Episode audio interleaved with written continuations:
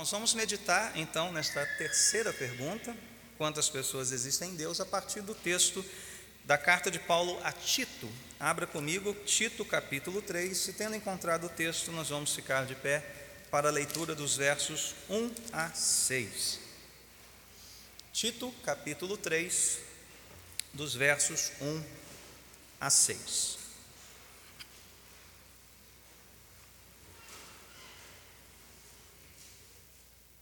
Paulo está aqui na porção final da sua carta, aplicando a doutrina, aplicando aquilo que já instruiu a igreja, por meio de Tito, né? instruiu Tito para que ele instruísse a igreja.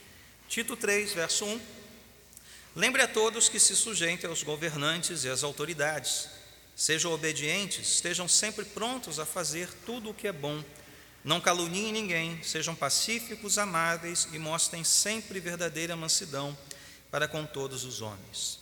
Houve tempo em que nós também éramos insensatos e desobedientes. Vivíamos enganados e escravizados por toda espécie de paixões e prazeres. Vivíamos na maldade e na inveja, sendo detestáveis e odiando uns aos outros. Mas quando da parte de Deus, nosso Salvador, se manifestaram a bondade e o amor pelos homens, não por causa de atos de justiça por nós praticados, mas devido à sua misericórdia, ele nos salvou pelo lavar regenerador e renovador do Espírito Santo, que ele derramou sobre nós generosamente por meio de Jesus Cristo, nosso Salvador. Amém. Que Deus, Senhor, nos abençoe nesta reflexão, nesta manhã. Oramos em nome de Jesus. Amém. Podemos nos assentar?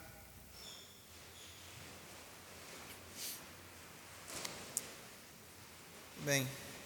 Há uma história envolvendo Agostinho de Pona, não sabemos se ela é verdadeira, chegou até nós como uma, uma história contada aí ao longo dos séculos, mas dizem que Agostinho estava andando pela areia da praia, ali, né, perdido em seus pensamentos sobre a Santíssima Trindade, se perguntando como pode haver três pessoas distintas, um único Deus, tentando entender esse mistério.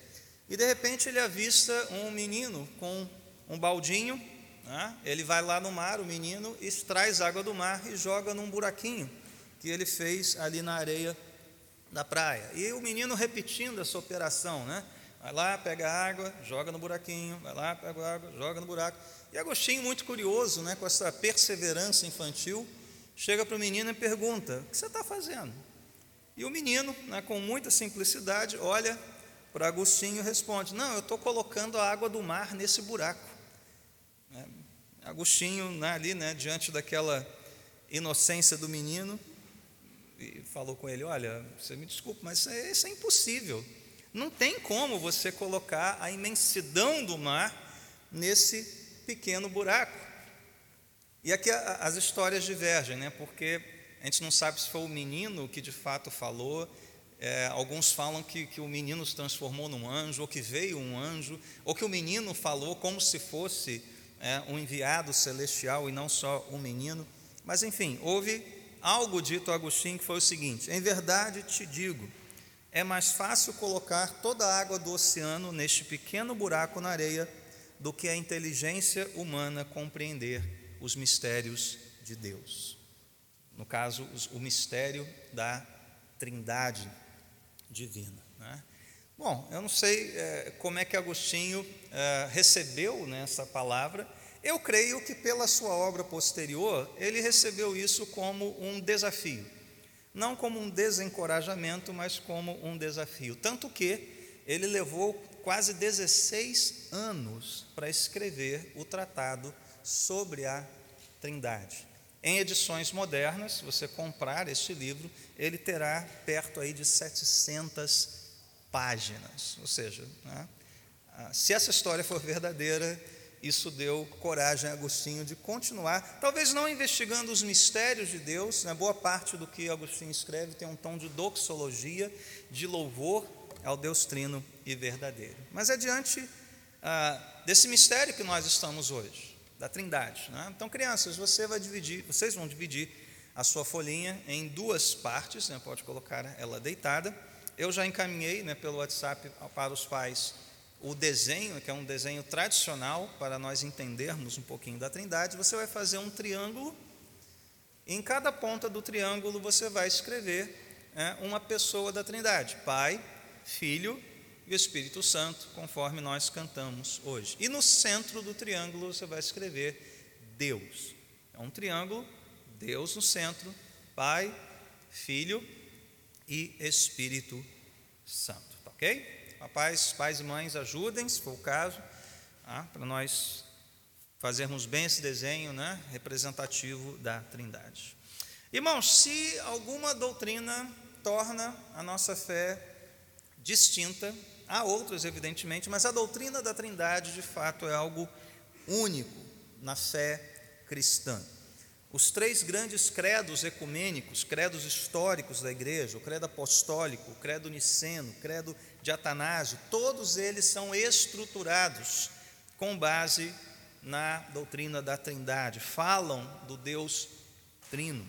O mesmo Agostinho, sobre quem nós já falamos, certa vez comentou que a Trindade, é, sobre a Trindade, dizendo que nenhum outro assunto da Escritura ah, em nenhum outro assunto o erro é mais perigoso, a pesquisa é mais trabalhosa e a descoberta da verdade mais valiosa.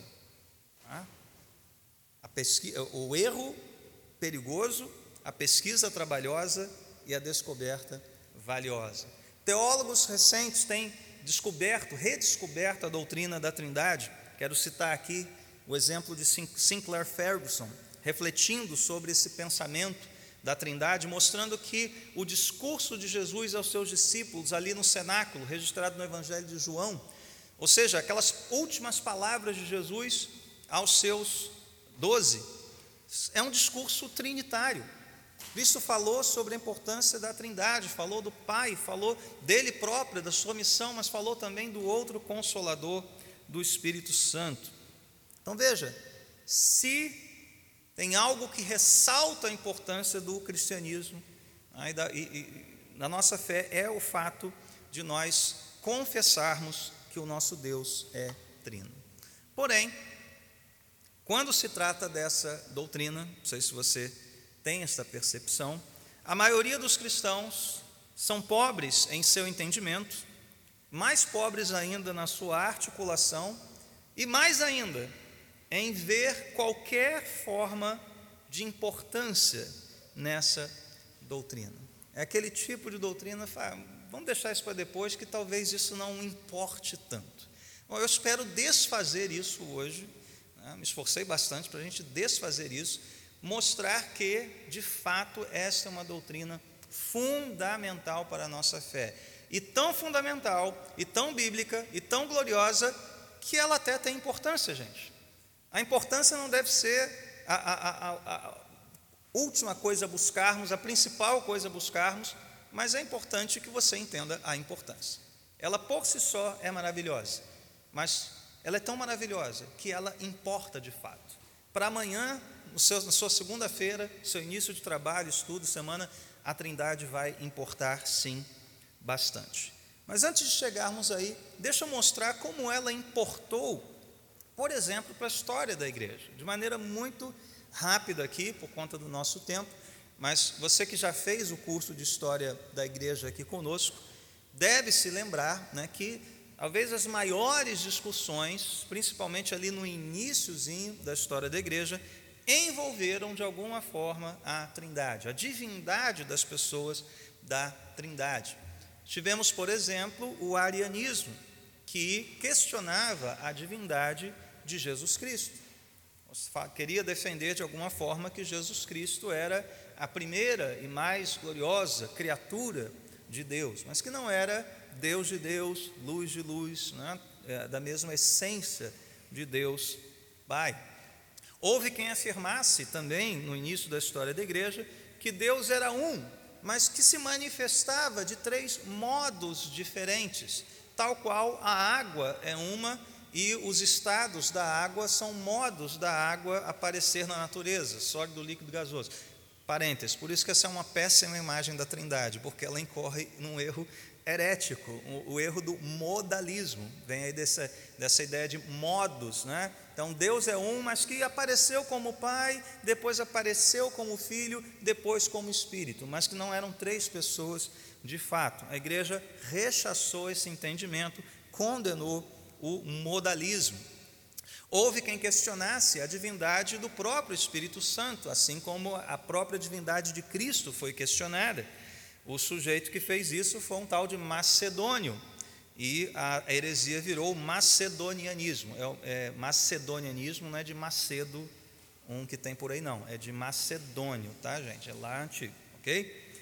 Embora o Macedo também tenha problemas, tá? Mas a divindade do Espírito Santo também foi questionada. Então vejam, em todos esses debates, em todos os perigos que a fé cristã corria por conta desses questionamentos, Deus foi fiel em levantar seus servos, para voltarem às Escrituras, voltarem ao testemunho bíblico e nos legarem, portanto, o ensino ortodoxo sobre Deus. Isso, de certa forma, faz parte daquela segunda pergunta: quem Deus é? Deus é um Deus trino. Ele é Pai, Ele é Filho, Ele é Espírito Santo. Nós nos lembramos aqui do famoso anão negro, Atanásio, né, lá de Alexandria, defendendo, era um diácono ali, né, do bispo de Alexandria, defendendo magistralmente a doutrina da divindade de Jesus Cristo e, portanto, da sua relação trinitária com o Pai. Posteriormente, os chamados pais capadócios, defendendo né, a trindade, a divindade do Espírito, essa perfeita relação, a, a essência, a mesma essência, um único Deus, três pessoas. Mas a partir de que os nossos primeiros pais defenderam essa doutrina? Porque você pode levantar uma objeção. Pastor Marcelo, nós não temos a palavra trindade na Bíblia. E eu diria para você: é verdade. Nós não temos a palavra trindade. Mas o fato de não termos a palavra não quer dizer que a trindade não esteja ali. A trindade foi um nome convencionado né, pelos teólogos para afirmar aquelas verdades que estão claramente estampadas nas Escrituras. Então, a partir das Escrituras, nós evitamos, né, digamos, os, os extremos né, que já temos que tirar da mesa. Negar a divindade de uma ou algumas pessoas da Trindade. Esses erros já foram né, questionados e corrigidos, mas também temos que evitar o outro extremo, que é admitir que são três deuses e o que nos, nos colocaria né, como politeístas, né, três deuses. Então, não. As evidências mostram que há um só Deus, porém três pessoas. Então vamos ver um pouquinho dessas evidências, peço que vocês ouçam com atenção as evidências bíblicas, as evidências textuais e prestem bastante atenção num detalhe aqui, né? que os autores bíblicos eles não respeitam muito a ordem tradicional. Né? Normalmente a gente fala ah, o Pai, o Filho e o Espírito, ok, mas eles embolam tudo. Eles embolam essa ordem toda, justamente, creio eu, na a direção do Espírito Santo, na inspiração, teve esse objetivo, mostrar que não há uma hierarquia entre as pessoas da Trindade. Então, hora você vai ouvir um primeiro, o outro depois, né? Parece aquele joguinho que você embaralha tudo, né? Para mostrar exatamente que as pessoas da Trindade, elas são iguais, são dignas, merecedoras de todo o nosso louvor, de toda a nossa honra. Igualmente, não há relação de subordinação entre elas. Primeira referência, no né, finalzinho da carta eh, de 2 Coríntios, versos 13 e 14, que é chamada bênção né, apostólica.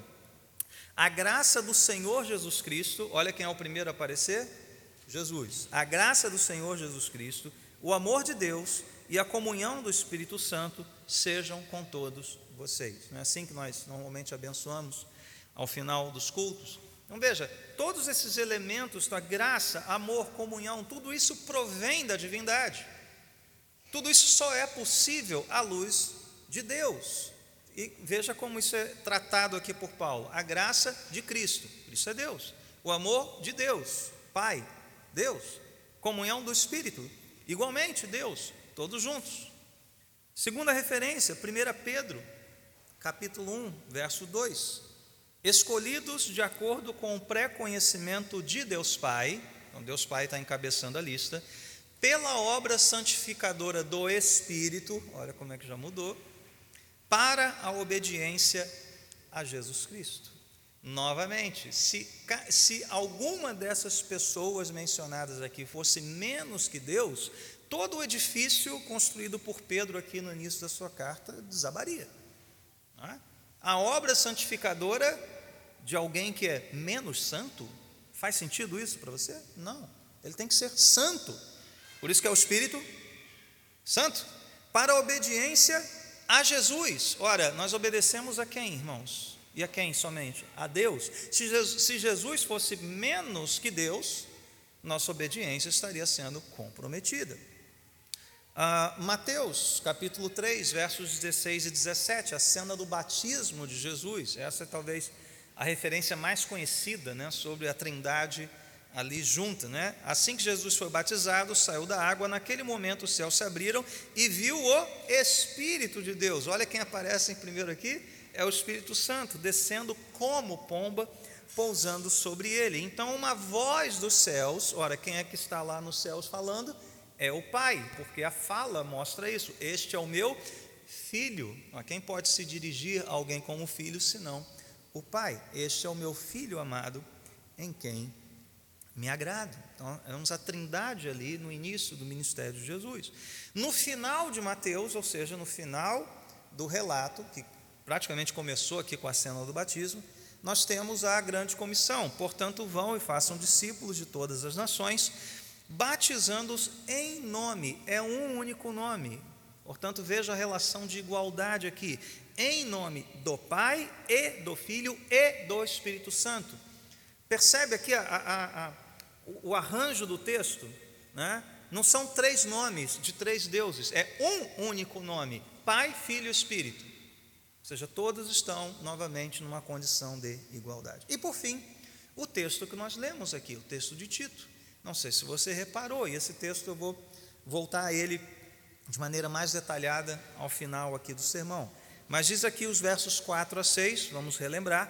Mas quando se manifestaram a bondade e o amor pelos homens da parte de Deus, Deus Pai, nosso Salvador, veja o título que Paulo dá ao Pai, Salvador, não por causa de atos de justiça por nós praticados, mas devido à sua misericórdia, ele nos, qual é o verbo que está aí? Salvou pelo lavar regenerador e renovador do Espírito, ou seja, o Espírito está agindo na salvação, que ele derramou sobre nós generosamente por meio de Jesus Cristo, nosso Salvador também. Ou seja, o mesmo título atribuído a Deus e a mesma tarefa exercitada, exercida pelo Espírito Santo a salvação. A Trindade está aqui, né? os atributos são os mesmos. Né? Então veja, há uma farta evidência bíblica. Os nossos pais lá da antiguidade perceberam isso claramente, formularam, portanto, para nós o que é hoje a doutrina ortodoxa da Trindade. Então veja, como é que isso foi formulado então, para nós não esquecermos ah, e o catecismo coloca isso, e qualquer livro sobre a Trindade, creio que vai ter uma fala parecida com essa. Mas antes, crianças, pega o seu triângulo aí, vamos completá-lo, vamos tornar ele mais bonito e claro. De cada vértice ali, de cada pontinha do triângulo, você vai fazer um tracinho em direção à palavra Deus que está no centro. Tá? Então, vai lá do Pai, você vai fazer uma linhazinha ligando para Deus, lá do Filho, ligando para Deus, lá do Espírito, ligando para Deus, tá bom? três tracinhos. E nesses tracinhos você vai escrever uma única palavrinha, que é um verbo. É. É com acento. O que, a gente está mostrando aí? O Pai é Deus, o Filho é Deus, o Espírito é Deus. E nos lados do triângulo você vai escrever não é. Quer dizer, o Pai não é o Filho, o Filho não é o Espírito, o Espírito não é o Pai. Entenderam isso? Pais, ok? Tá? Mesmo se você não tiver, não for bom em geometria, você entendeu, né? Do vértice da pontinha do triângulo, tracinho para Deus, escreva é em cada um dos tracinhos e nos lados do triângulo escreva não é. Tá bom? Exatamente isso que o Catecismo Nova Cidade e, como eu disse, qualquer livro sério sobre o assunto diria. Sete declarações fundamentais sobre a Trindade, baseadas nos textos que nós vimos. Há um único Deus, O Pai é Deus, o Filho é Deus, o Espírito é Deus. O Pai não é o Filho, é, o Filho não é o Espírito e o Espírito não é o Pai. Sete declarações e num gráfico muito simples, as crianças e vocês adultos já têm tudo o que vocês precisam saber sobre a Trindade e que está ao alcance das nossas mentes.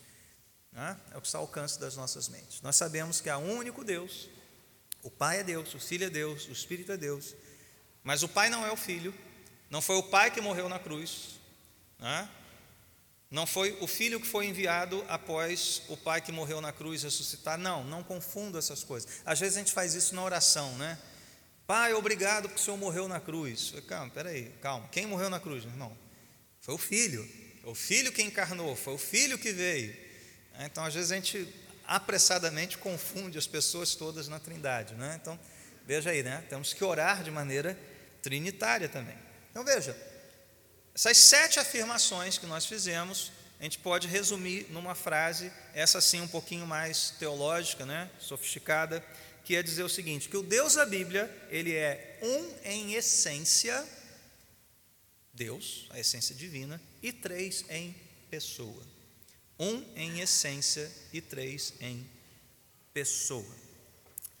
O teólogo pastor Arce Sproul escreveu certa vez o seguinte: A fórmula cristã para expressar a Trindade, Deus é um em essência e três pessoas, em três pessoas, pode parecer contraditória, porque estamos acostumados a ver um, um ser como uma pessoa, né?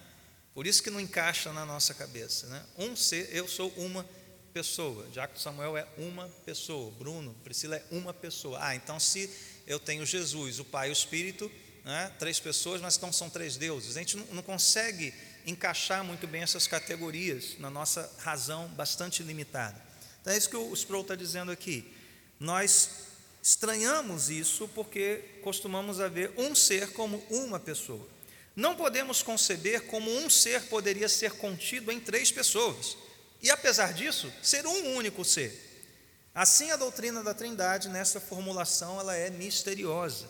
Leva a mente a pensar num ser que é totalmente um na essência, mas três em pessoa. Então, isso é um mistério. É, a, a não tem uma fórmula matemática para isso, não tem uma experiência de laboratório para você separar as pessoas, não, não tem como. Portanto, isso é uma coisa importante para nós, meus irmãos, num mundo que, digamos, de segunda a sábado preza a verdade que cabe na razão. A trindade não cabe na racionalidade humana, ela é supra-racional. Veja, ela não é irracional a Cisprou falou, ela não é contraditória, ela pode parecer paradoxal, são coisas diferentes, tá? Consulta lá no dicionário, tá? É diferente. Contraditório é você dizer que uma coisa é e não é ao mesmo tempo. Paradoxal é, um, é uma aparente contradição, mas que está ali. Você vê isso na Bíblia, mas ela não encaixa nas categorias que nós temos na nossa razão. Por isso, a verdade, para nós cristãos, ela não está só alicerçada na razão, mas sim na revelação. A revelação, ela é verdadeira. E a revelação nos mostra que existe um só Deus em três pessoas. Tá? E o que isso quer dizer? Vamos começar a, a, a, a entender o que está claro nesse mundo de mistérios. O que está claro para nós nesse mundo de mistérios é que cada uma das pessoas da Trindade possui todos os atributos divinos completos. O Pai é santo, o Filho é santo e o Espírito igualmente. O Pai é eterno, o Filho é eterno, o Espírito é eterno. O Pai é justo, o Filho também, o Espírito também. Todos os atributos divinos que mencionamos na pergunta número 2 são atributos das três pessoas da Trindade. Porém, cada uma delas desempenha um papel na história da salvação distinto. Como eu disse, não foi o Pai quem encarnou e foi para a cruz. Não é verdade? Quem está entre nós hoje é, é o, o Espírito de Cristo, o Espírito que aponta para o Filho. Tá? Então, cada um tem o seu papel em perfeita comunhão de vontades. Lembra quando nós falamos aqui sobre as imagens da salvação? Eu disse da, da caricatura que é aquela história do pai querer derramar juízo e fulminar todo mundo. Aí vem o filho: Não, papai, não faça isso. Olha, eu vou lá morrer na cruz por aquele bando de pecador. Ah, vai, meu filho. Não, não, existe. Isso é uma caricatura. Né? O Pai, o Filho e o Espírito estão em comunhão de vontades durante todo, desde a eternidade até a eternidade, para a criação, para a redenção e para a consumação dos séculos. Perfeita comunhão de vontades. Pastor Marcelo, ótimo, doutrina, entendi. Hoje vou sair daqui sabendo tudo sobre Trindade. Mas, novamente, que importância tem isso para a vida da igreja? Ok, vamos responder essa pergunta. Sim, não vamos deixar ela sem resposta. Então, crianças, na segunda parte da sua folhinha você vai escrever o seguinte: a Trindade importa para. Bota três pontinhos assim, como se fosse um título, né? A Trindade importa para e embaixo você vai desenhar três coisas muito simples. Um elemento da criação, pode ser uma árvore, um bichinho, pode ser o planeta, né, a terra. Você vai desenhar um coração e você vai desenhar uma cruz. Três desenhos. Né? Um elemento da criação, um coração e uma cruz. Tá bom? Nós vamos completar já já esse desenho. Então, a primeira coisa que nós temos que ter em mente é que a Trindade importa para a criação. O Deus da Bíblia, o Deus revelado nas Escrituras, o Deus Trino, ao contrário de, dos outros deuses das antigas histórias, das histórias pagãs da criação, ele não precisou ir além dele mesmo para criar. Todo o processo de criação que nós vemos em Gênesis, depois desembrulhado ao longo da Escritura, é parte do Deus Trino. Ele não precisa ir além dele mesmo, contar com outras coisas para criar. Porque todo o processo de criação ocorre em Deus, por meio dele. Como o antigo pai da igreja, Irineu, disse, a palavra, o Logos e o Espírito eram como as mãos do próprio Pai, dando forma àquilo que era sem forma e vazia. Deus, o Pai, criou por intermédio da palavra, o Logos, lá, João capítulo 1, né, a palavra, o Verbo, assim como o Espírito preservava, pairava sobre né, aquele caos inicial, e todo, né, deu, o Deus todo, Deus Trino, deu forma à, à terra. Então, Deus trabalha de maneira trinitária na criação. E veja, isso importa para que nós possamos compreender o nosso mundo hoje, a nossa realidade. Um dos mais antigos problemas filosóficos era o chamado problema do uno e do múltiplo. Os filósofos olhavam para este mundo e se perguntavam: gente, como é que tudo parece tão unido, né, tão perfeito, tão harmônico, mas ao mesmo tempo tão diversificado? Eu olho para as frutas, e vejo melões, kiwis, bananas, melancias, mas são frutas, todas elas estão unidas por características comuns, mas ao mesmo tempo são tão diversas nos seus sabores, nas suas cores, uma dá cacho, outra dá no chão, outra é, as estações. Por que, que o mundo é assim? Por que, que o mundo parece tão uniforme sob um aspecto, mas tão diversificado por outro aspecto? E a resposta, gente, está na Bíblia, nós sabemos a resposta. Os pagãos filósofos não sabiam. Ora, ora, não, é o uno, não, não, é o múltiplo, não, é o uno. Ficava assim, né, no ping-pong, de uno e múltiplo. Quando a Bíblia nos mostra isso, só um Deus trino dá conta de responder a essa realidade. Por quê? Porque o Deus é um, mas são três pessoas, ó, o uno e o múltiplo. E ele estampou isso na criação ao nosso redor. Ele estampou isso diante de nós. Você pode olhar esse mundo e ter contato com a experiência da realidade de uma vez só, você vê as coisas acontecendo diante de você, mas ao mesmo tempo você vê a diversidade dessas coisas diante de você. Você vai ver o pôr do sol na praia, você vê o sol, você vê a nuvem, você vê o céu, você vê a areia, você vê a água, mas é tudo a experiência do pôr do sol. Mas você pode fracionar, você pode olhar só para o sol e perceber as mudanças de cor, o movimento. Você pode olhar só para a maré e ver como ela obedece os seus ciclos. É diverso também. É um, mas é, são muitos. Então veja, só a Trindade nos fornece, digamos, a base, o substrato, o fundamento intelectual para nós entendermos a realidade diante de nós. Gente, isso tem tudo a ver por exemplo, com o evangelismo numa era pós-moderna, numa era em que se privilegia muito a diversidade, na é verdade, as, as, várias expressões de opinião, se é quem você quiser, não, mas existe uma unidade, existe um absoluto que é dado por um Deus que é trino. Então veja como isso te dá fundamento, substância para encarar esse mundo. O mundo, por exemplo, só pensa em diversidade. Né? Mas, por exemplo, se você for para sociedades islâmicas, eles só entendem unidade. Alá é um. Não tem essa história de trindade no, no, no islamismo.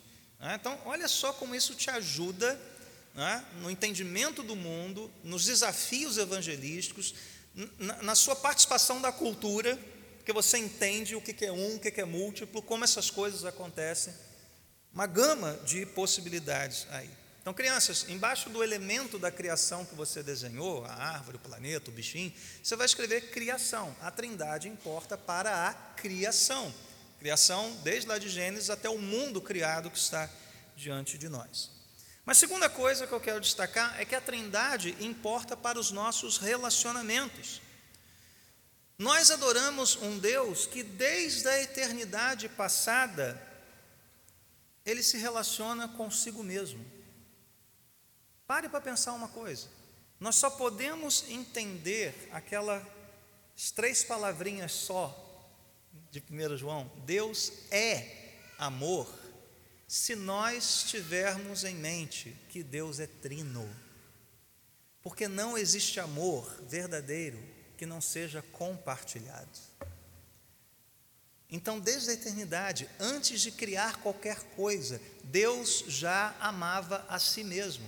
O pai amava o filho, o filho amava o pai, e o espírito, no, no, linguajar agostiniano, é o elo de amor entre pai e filho.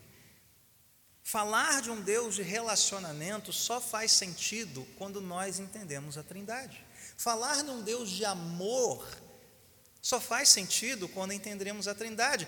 E, tem, e, e só dá para relacionar o Deus de amor e a criação com a Trindade. Por quê? Porque se Deus fosse um só, um monolito, se Deus fosse Alá, o ato de criação seria a busca de um amor fora de si mesmo, seria criar pessoas para ele se sentir amado ou para amar e ter o amor correspondido. Não, Deus já era pleno em si mesmo.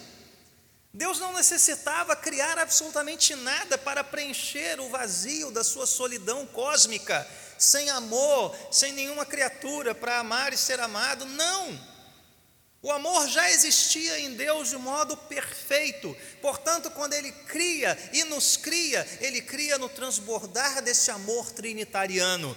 O amor do Pai pelo Filho, do Filho pelo Pai, no vínculo amoroso do Espírito, transborda e forma as suas criaturas, forma esse mundo para louvá-lo, para amá-lo. Não que ele precisasse de alguma coisa, ele já era completo em si mesmo.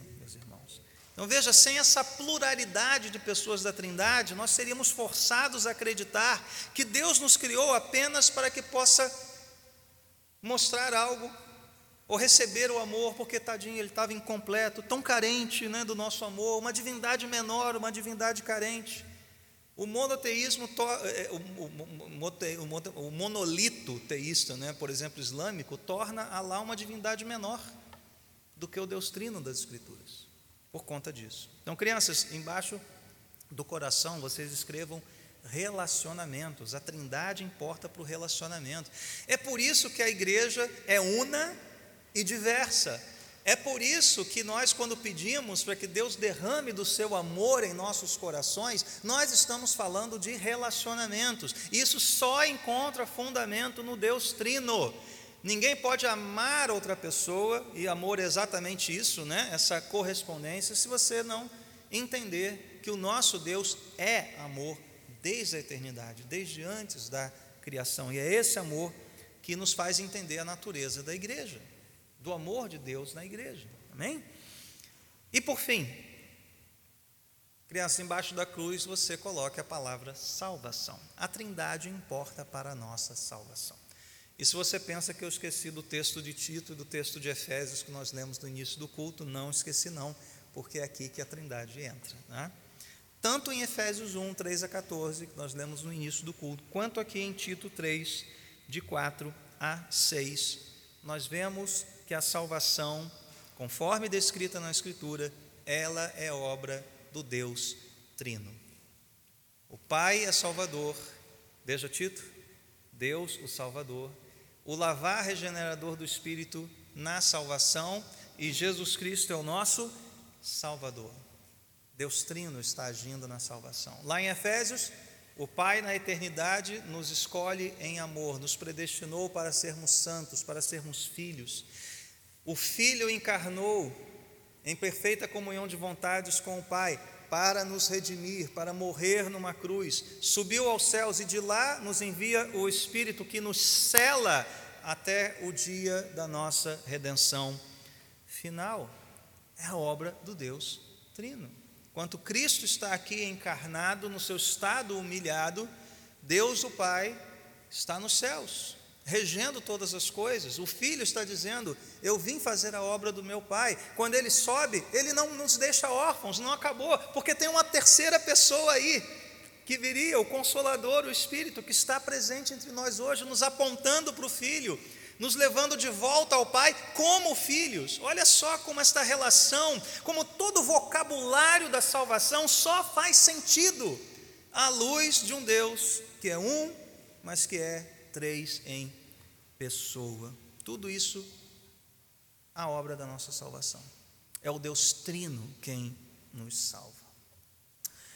Então, irmãos, para terminarmos, te dei três motivos, né? A Trindade importa para nós para a criação do mundo e para o entendimento da realidade do mundo criado. A Trindade importa para os nossos relacionamentos e para compreendermos plenamente o que, que é dizer que Deus é amor. E por fim, a Trindade importa para a nossa salvação. Um Deus que fosse menos que trino não poderia nos salvar.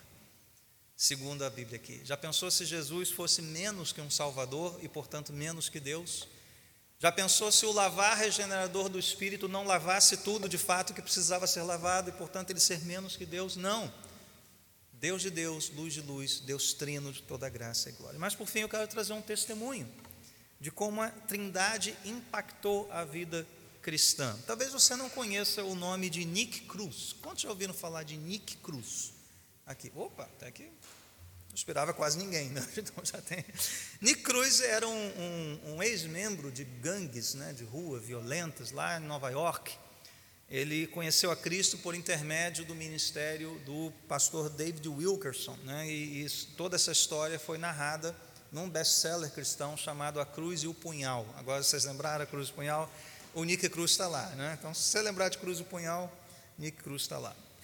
O Nick Cruz não é um teólogo, não é um cara né, formado na academia teológica. Ele é, se tornou um evangelista, se tornou um cristão, acima de tudo.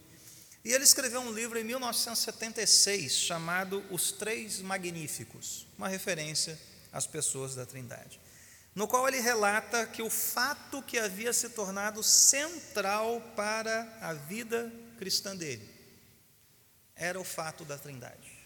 Era ele ter entendido e ter, ter tido seus olhos abertos para um Deus que é trino. E ele dá o depoimento aqui para nós. Diz assim: Algo surgiu em minha caminhada com Deus que se tornou o elemento mais importante do meu discipulado. Tornou-se aquilo que me sustenta, que me alimenta, que me mantém firme quando estou trêmulo. Eu vim para ver Deus, para conhecê-lo para me relacionar com Ele como três em um. Deus como Trindade, Deus como Pai, Salvador, Filho e Espírito Santo. Deus me deu ao longo dos anos uma visão de si mesmo como três em um, e a capacidade de me relacionar com Deus dessa forma é o fato mais importante do meu crescimento cristão. Então, que assim seja conosco, meus irmãos, que tiremos a doutrina da Trindade apenas dos livros de teologia, dos cantos empoeirados e escuros das prateleiras, para vivermos de fato a realidade do Deus Trino da nossa salvação. Amém? Vamos orar. Senhor, nós te agradecemos pela revelação da tua palavra. Embora misteriosa, embora esteja além do alcance das nossas mentes caídas e limitadas, nós cremos. Nós cremos que existe um único Deus, um único e verdadeiro Deus, em três pessoas coiguais, coessenciais, dignas de todo louvor, honra e glória: Pai, Filho, o Espírito Santo. Senhor, abre os nossos olhos para compreendermos o que a tua palavra diz a respeito de ti mesmo, pois conhecer-te como Deus Trino é o que importa, pois esta é a vida eterna, conhecer a ti. Que teu Espírito abra os nossos olhos hoje, nos leve novamente ao Filho, em louvor ao Pai, pela graça da salvação pela dádiva da criação, pelo amor sem limites que se manifesta em nossos relacionamentos. Senhor, faze por nós o que tu fizeste por Nick Cruz, tornando-te a ti mesmo o fundamento da nossa caminhada, os três pilares que nos sustentam no momento do deserto, do vale da sombra da morte, nós temos um Pai que enviou seu Filho, que nos selou com o Espírito. Assim seja, Senhor, na vida da igreja. Assim seja com cada um que aqui está hoje, nesta manhã. Nós oramos agradecidos. Em nome do Senhor Jesus Cristo. Amém.